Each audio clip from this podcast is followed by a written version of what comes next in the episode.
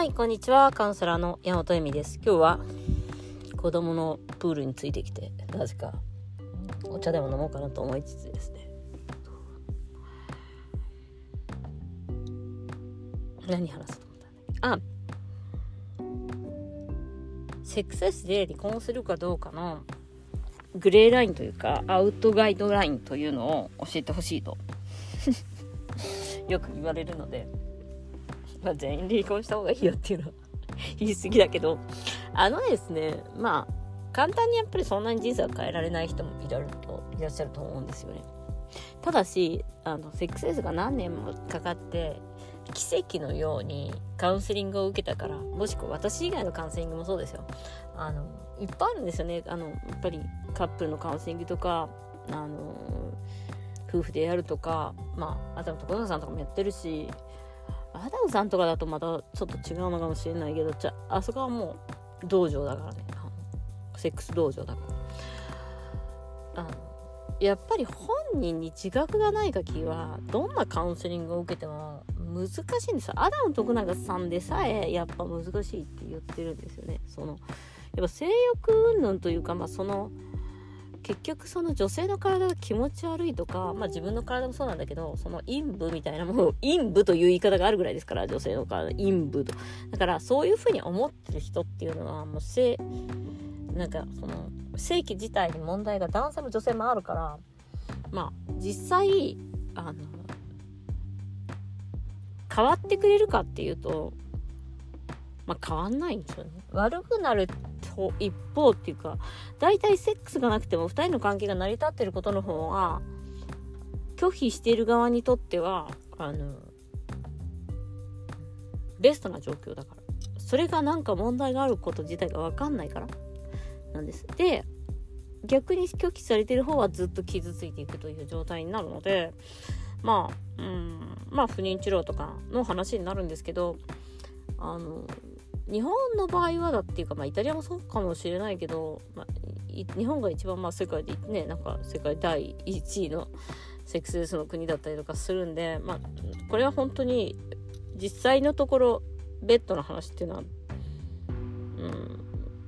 何とも言えないんだけど、まあ、私が思うには子供がいないんなら行けっていう感じかな。子供がいないんだったら1人ぐらい食べていけるじゃんっていう話なんだよ。どうにかなるじゃんっていう話なの。でそれをうんまあもちろんねそのそこには子供がいてとかだとやっぱりその子供の受験とかまあいろいろあるからじゃあセカンドパートナーとかそういうことになるのかなって思うんだけれどもいない時点で答えが不妊セックスレスの答えが不妊治療はない。セックスレスの答えじゃないから不妊治療は。あの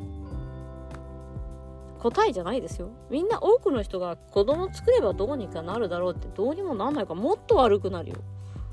で大体あのー、セックスレスで子供を見た子供そんなに不妊まず不妊治療で地獄見ます。まず。だってそんなにあのうん手伝ってはくれないから。手伝ってはっていうのは精神的に痛みを覚えた時にその人のだってさセックスレスで不妊治療だとしたら、まあ、膣内射精障害という言い方をする方も多いと思うけど立たないとかそういう問題があるとしたらもうそいつのせいで私不妊治療してんですけどっていう気分になるじゃんまず。私のせいじゃないのになんで不妊治療なんかしなきゃいけないの？私がっていう気分になるじゃないですか。まず第一にそういう気分から始まりますよ。ね本音はそこじゃん。だってその人が立ってれば不妊治療とかって言ってすごい辛い思いもしなきゃいけなく辛い思いもしなくていいし痛い思いもしなくていいし毎日注射も打たなくてもいいし、えー、寂しそのなんか結局孤独な戦いだから生理が来る場面にドキドキしなくてもいいしまたお金無駄になっちゃったって思わなくてもいいしみたいな。もう全部全部全部お前のせいになるわけ。立たないのはあいつのせいなのになんであなたのせいにならなきゃいけないのっていう話がやっぱり本音では出てくるよね。いくら子供が欲しいとはいえ。そんなに愛してるのかって言ったら私ハテナだと思ってます。だって男の代わりはいくらでもいるもん。自分の代わりは一人もいないけど男の代わりは人いくらでもいるから。だからそこを間違えちゃうとうん。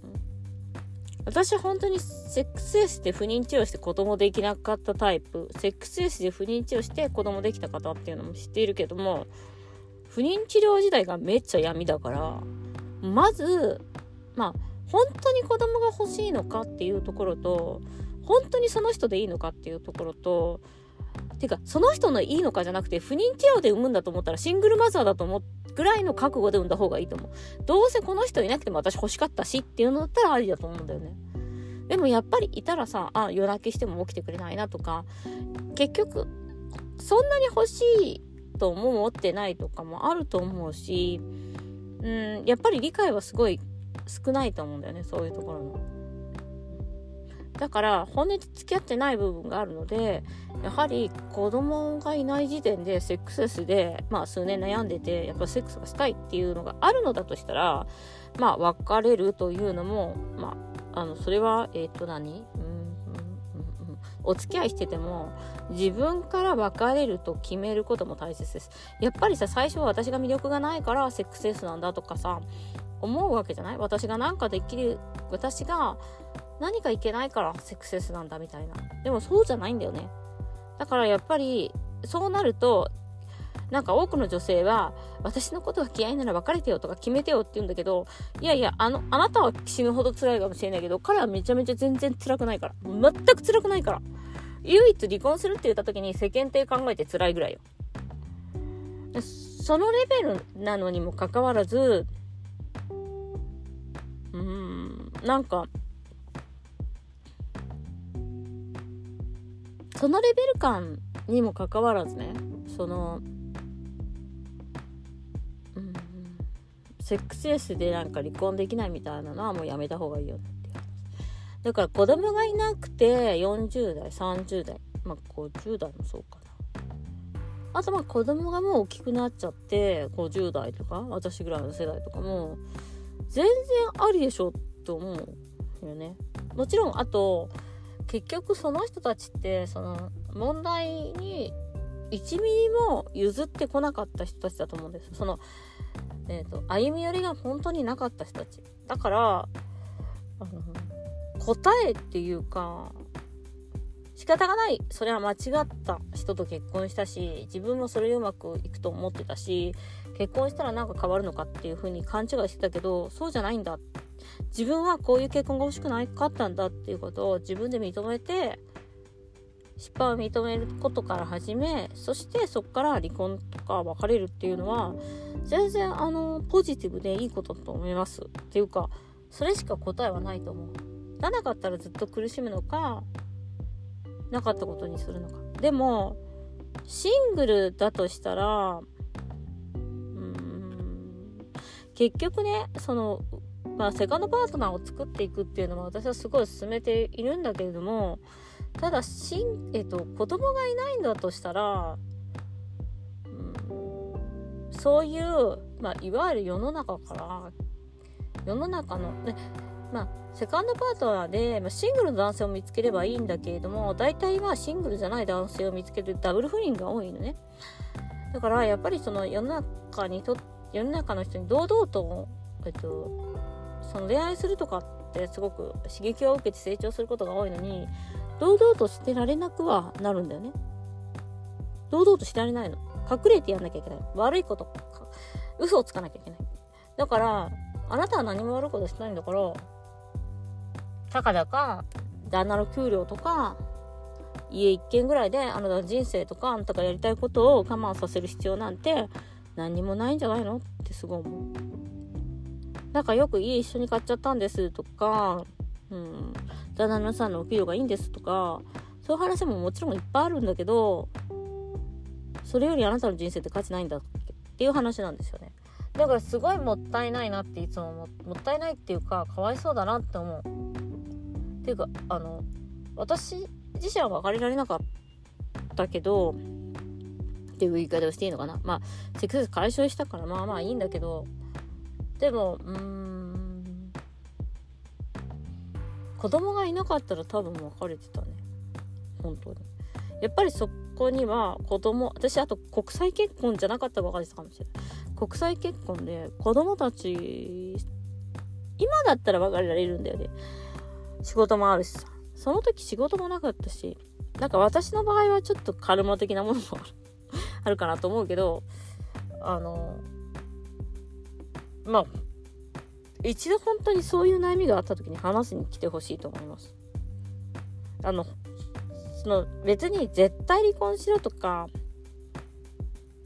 それだけが答えではないと思う。ただ本当にあなたの人生やあなたの欲望やあなたが欲しい人生、えーと、子供の作り方を尊重してあげてな上でのあれだよね。だからいつでもまだ間に合うしいつでも代わりが利く。ただ本当に分かってほしいな。パートナーは変わらないことはあるっていうもちろんあの私半分50%の人がカウンセリングしてカセックス解消したりしてる人もいるからあの自分に向き合うっていう自分を好きになるとか自分を大切にするっていうところはすごく大切なんですよ。それはパートナーいてもいなくても自分に向き合わなきゃいけないし自分を一番大切にするリスペクトするっていうことを学んでいかなきゃいけない。それはもう一個ずつ歩んでいくしかない。ただえっとまあ答えっていうかまああとね見ててねほんと別れた人めちゃめちゃみんな幸せになってんだよね。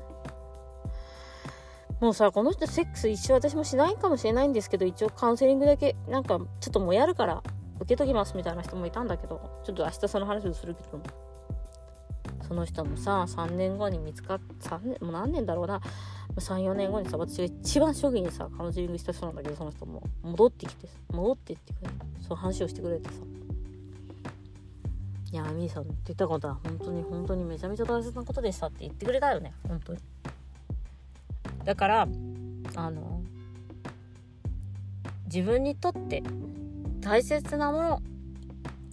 ていうか自分が大切な人なんだっていうところからのまあなんか変に期待すんなって感じ。ですいつかは彼も変わって、えっと、立つようになるとかはないっす。なんかそういう変な赤ちゃんみたいな夢は見ない。彼は変わらない。でもあなたは人生を変えることができる。ということで、今日もご視聴ありがとうございました。またね